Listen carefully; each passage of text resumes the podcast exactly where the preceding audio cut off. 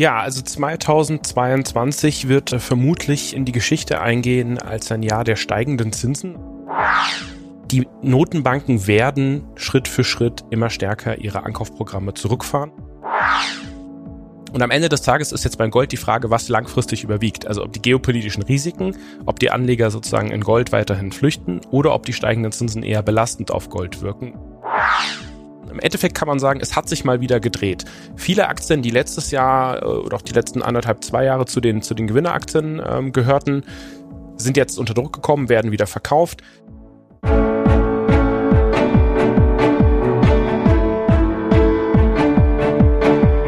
Märkte und Trends. Erfolgreich investieren und verstehen, was die Kapitalmärkte bewegt. Ein Podcast der MEAG mit Dr. Andreas Janoschek und Jörg Graf.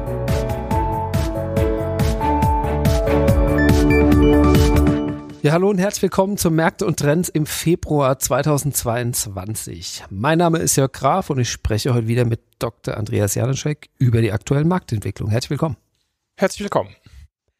Ja, der Frühling kommt so langsam in Sicht, während die Corona-Entwicklung nun in vielen Regionen zumindest für den Moment berechenbarer zu werden scheint, haben die globalen Finanzmärkte mit ein bisschen Verspätung, würde ich sagen, auf die zunehmenden geopolitischen Spannungen in der Ukraine reagiert, die sich aus den russischen Forderungen nach Revision der Jahr, jahrzehntelangen Osterweiterung der NATO natürlich ergeben etwas Entspannung gab es jetzt nach dem Treffen zwischen Präsident Putin und Bundeskanzler Scholz.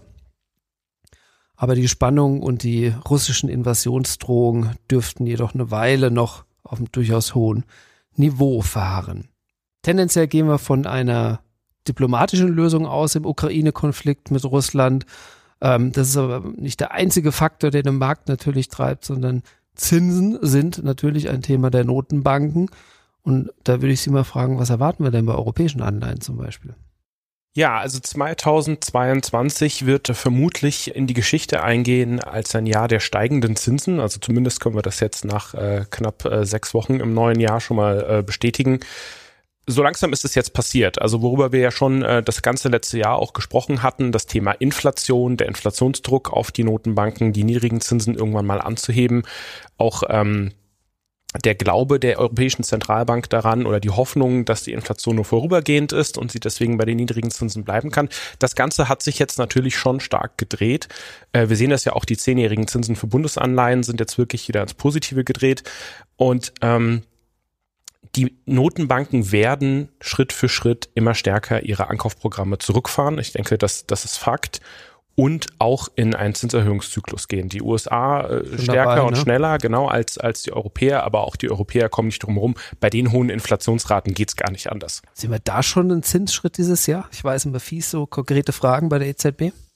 Ja, also ich kann mir durchaus vorstellen, dass wir äh, Ende des Jahres vielleicht schon den ersten Zinsschritt sehen, zum Beispiel im Dezember 2022, ist nicht auszuschließen. Okay. Genau, äh, dann sehen wir vielleicht zwei Hikes in 2023. Das Ganze kann das aber auch noch mehr werden. Also wir haben jetzt bei den Zinsen ja schon auch gesehen, dass die Zentralbanken dann so ein bisschen hinter der Kurve waren. Ähm, die Frage war jetzt natürlich, auf die Einleitung zurückzukommen, was würde jetzt so eine Eskalation in einem, äh, in einem Konflikt bedeuten? Also der Einleihenmarkt war jetzt grundsätzlich eher schwach und, und eine kriegerische Auseinandersetzung würde eher dazu führen, dass die Leute noch stärker aus Aktien rausgehen, aus risikobehafteten Anleihen rausgehen. Also Unternehmensanleihen mit starkem Bezug zu Russland zum Beispiel haben natürlich ein Problem. Und ähm, das würde kurzfristig dazu führen, dass die Anleihen wieder etwas mehr gewinnen. Auch Nachfrage nach Investment-Grade-Anleihen dann steigen in so einem Moment? Ja, aber das ist nur von kurzer Natur. Also wir gehen jetzt natürlich nicht davon aus, dass wir hier einen, also hoffen wir alle, einen, einen großen Konflikt haben, der lang äh, eskaliert, sondern dass es eine diplomatische Lösung weiter gibt. Und deswegen ist am Anleihenmarkt das dominierende Thema weiterhin die steigenden Zinsen, ganz klar. Und die Inflation wird nicht weggehen. Die Inflation würde im Fall einer Eskalation des Konflikts ja tendenziell sogar noch stärker werden, höher werden durch äh, noch steigend, weiter steigende Rohstoffpreise. Ist die Zinsdifferenz zwischen USA und Europa, also dadurch, dass die, dass die amerikanische Notenbank jetzt schneller begonnen hat, ein Problem oder? Ja, wir hatten ja jetzt schon immer eigentlich äh, die letzten Jahre eine, eine positive Zinsdifferenz zwischen USA und Europa, aber ich glaube, das Entscheidende ist, Europa kommt halt jetzt aus einer Phase sehr niedriger Zinsen heraus und äh, die europäische Peripherie, äh, die südeuropäischen Staaten kriegen natürlich wirklich ein Problem, wenn wir wieder ganz normale Zinsen haben, was jetzt auch immer normal ist, vielleicht drei oder vier Prozent, äh, während das den USA noch nicht so viel ausmachen würde. Notenbanken natürlich als Einflussfaktor auf der einen Seite, jetzt haben wir die Geopolitik noch an Bord. Jetzt bin ich ein bisschen verwirrt, was mache ich denn jetzt mit den Anleihen als Anleger? Okay, also auf der Anleihenseite. Ich denke, am wichtigsten ist äh, das Thema Duration, also Zinsrisiko unter Kontrolle zu haben. Und da empfehlen wir ganz klar weiterhin äh, eine kurze Duration zu fahren. Das heißt zum Beispiel Short-Term High Yield, hochverzinsliche Anleihen mit kurzer Duration sehen wir da äh, als attraktiver an, weil da natürlich der Zinsaufschlag groß genug ist jetzt momentan, um auch noch ein bisschen Zinsanstieg aufzufedern und die Anleihen ja auch relativ bald zurück äh, werden. Auch attraktiv sind äh, Floating-Produkte, das heißt äh, Anleihen, die eben variabel verzinslich sind und nicht mhm. äh, fest verzinslich, da die äh, kein Problem bekommen bei steigenden Zinsen, da ja der Referenzzinssatz beweglich ist. Also sozusagen variabel verzinste Produkte sind da jetzt angenehmer, zum Beispiel kurzlaufende ABS. Okay. Verstanden. Wir hangeln uns heute so ein bisschen an den äh, am, am, geopolitischen Thema entlang. Russland ist ja durchaus auch ein Rohstofflieferant, mal abgesehen von Gas und Öl. Das ist natürlich ich sag mal, wir, wir alle letzten Endes merken im Portemonnaie, ähm, ist aber auch ein Lieferant von veredeltem Aluminium, Palladium, Kupfer, Nickel, also viele viele Rohstoffe, die da dann doch irgendwie äh, sich bemerkbar machen könnten. Und wir haben am Goldpreis gesehen, dass der in den letzten Tagen auch durchaus deutlich geschwankt hat, weil, weil Anleger das zum einen als Inflationsschutz sehen und natürlich wie immer als sicheren Hafen.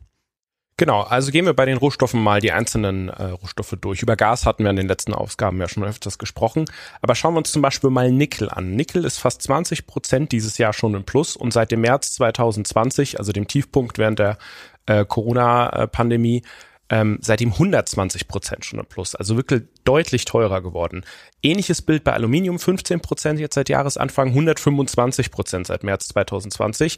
Kupfer in letzter Zeit stabil, aber auch ungefähr 120 Prozent im Plus seit dem Tiefpunkt im März 2020. Also diese Rohstoffe, die alle äh, verarbeitet werden, sind natürlich an sich schon teuer gewesen und jetzt durch diese äh, geopolitische Eskalation noch mal teurer geworden. Das ist definitiv ein Problem. Wenn wir uns den Ölpreis anschauen, wir sind da jetzt schon nahe der, der 100-Dollar-Marke, die wir auch schon länger nicht mehr gesehen haben. Ich meine, wenn Sie an der Tankstelle noch tanken, dann sehen Sie das natürlich, ähm, wo, die, wo die Benzinpreise sind. Und ähm, was ganz interessant ist, das kurze Ende ist relativ steil. Das heißt, der Ölpreis, wenn Sie ihn jetzt geliefert bekommen, der ist im 90er-Bereich. Aber auch das lang, die Langfristpreise, das lange Ende, also die sogenannten Forwards, die sind deutlich teurer geworden als letztes Jahr. Die sind jetzt eher so bei 70, 75 US-Dollar. Mhm. Also wenn Sie in mehreren Jahren Öl kaufen, nicht jetzt sofort.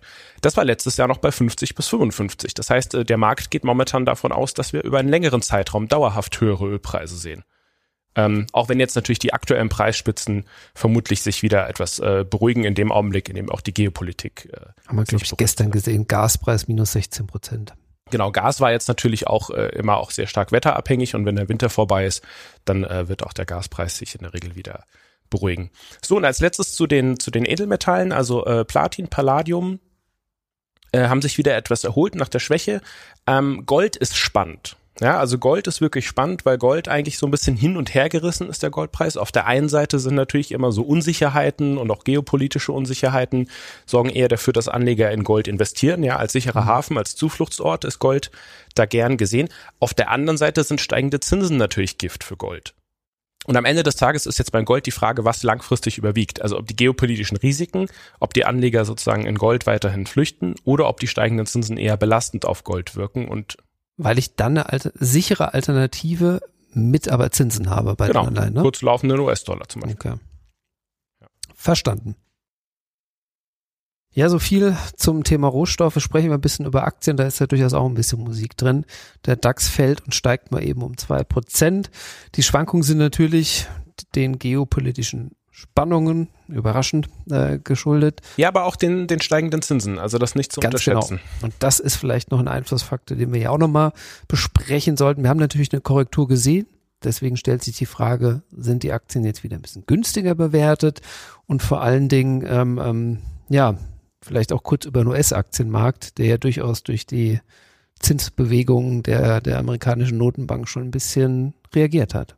Ja, also Aktien sind definitiv äh, günstiger als zum Jahresanfang. Ich denke, wir können es auch äh, erwarten, dass das ganze erste Quartal noch ähm, volatil wird.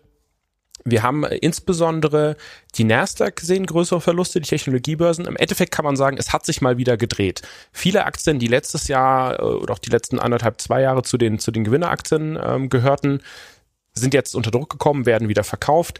Was ich ganz interessant fand, der Aktienmarkt in China, der hat jetzt eigentlich das ganze Jahr 2021 geschwächelt. Der ist relativ stabil jetzt. Ja, da sind, da sind die Investoren schon raus. Also das könnte eigentlich recht attraktiv werden jetzt wieder für 2022, wenn sich der Markt erholt. Sogar der russische Aktienmarkt ist jetzt momentan noch einigermaßen stabil, wobei das bedeutet, dass, der, dass die Anleger davon ausgehen, dass es keinen Krieg gibt. Also zum Zeitpunkt der Aufzeichnung dieses Podcasts sieht es danach aus, dass wir möglicherweise doch keine militärische Eskalation bekommen. Das ist das, was der Markt jetzt gerade spielt, würde sich natürlich sofort drehen, wenn es tatsächlich harte Wirtschaftssanktionen äh, gegen Russland geben sollte. Und das ist mit, mit dem volatilen Markt, also Schwankungsmärkte mögen keine Unsicherheit, wie immer. Klar. Deswegen wird das erste Quartal und vielleicht sogar noch ein bisschen darüber hinaus zumindest ein bisschen schwankungsintensiver, kann man sagen. Genau, und im, im Falle einer Eskalation würde es natürlich Europa auch stärker treffen als, äh, als die USA. Einfach weil USA weiter weg ist von Russland, oder? Ja, und die Wirtschaftsaktionen, die äh, Einschnitte auch sicherlich europäische Länder härter treffen würde. Ähm, ja, bei allem geopolitischen Lärm, den wir im Moment leider Gottes sehen müssen, lassen wir uns vielleicht mal auf ein paar Themen schauen, die in 2022 interessant sein können und die unabhängig davon sind. Da geht's zum ersten einmal um digitalen Wandel, der uns alle beschäftigt. Der beschleunigt sich durch sogenannte Cloud-Anwendungen, 5G und auch Cybersecurity, also alles Themen, rund um Digitalisierung, die auf jeden Fall in 2022 weiter vorangehen dürften. Ein zweites Thema ist natürlich Automatisierungstechnologien wie Robotik oder künstliche Intelligenz, die eine Rolle spielen, die nehmen auch Fahrt auf und, und, und man reagiert selbst damit auch auf anhaltende Engpässe in den Lieferketten und in der Lohninflation. Also Robotik ersetzt natürlich dann entsprechend auch teilweise einen Mitarbeiter, muss man leider Gottes halt auch sagen. Und ein drittes Thema, was natürlich eine Rolle spielen könnte, ist Immunologie. Eine Reihe von Onkologietherapeutika der nächsten Generation stehen zur Zulassung an. Also auch das ist ein Thema, was 2022 durchaus interessant sein könnte. Ja, nachdem die Pandemie jetzt so langsam ausklingt äh, und die Märkte davon ausgehen, dass sich das Thema ein bisschen beruhigt, sind jetzt auch die entsprechenden Hersteller nicht mehr so stark äh, im Fokus. Weil ich interessant fand, dass ein Impfstoffhersteller zu einem sehr großen Anteil unseres Bruttoinlandsprodukts letztes Jahr beigetragen hat. Definitiv. Die Frage ist natürlich, ob das äh, jetzt noch auf viele Jahre so äh, bleibt oder ob das nur ein Einmaleffekt war. Genau. Ja, liebe Zuhörer und Zuhörerinnen, vielen Dank fürs Zuhören. Eine durchaus, äh, äh, sagen wir mal, interessante Zeit mit vielen geopolitischen Themen. Das haben wir jetzt irgendwie zu Genüge besprochen. Ähm, mit einer Pandemie, die zumindest jetzt wieder Richtung Sommer schaut und damit eine unbeschwerten Sommer eigentlich entgegengeschaut werden kann. Wie gesagt, vielen Dank fürs Zuhören. Herr Dr. Andreas Janoschek, danke für die Marktinformationen. Ja, vielen Dank, liebe Zuhörerinnen und Zuhörer, lieber Herr Graf, von meiner Seite aus. Und viele Grüße aus München.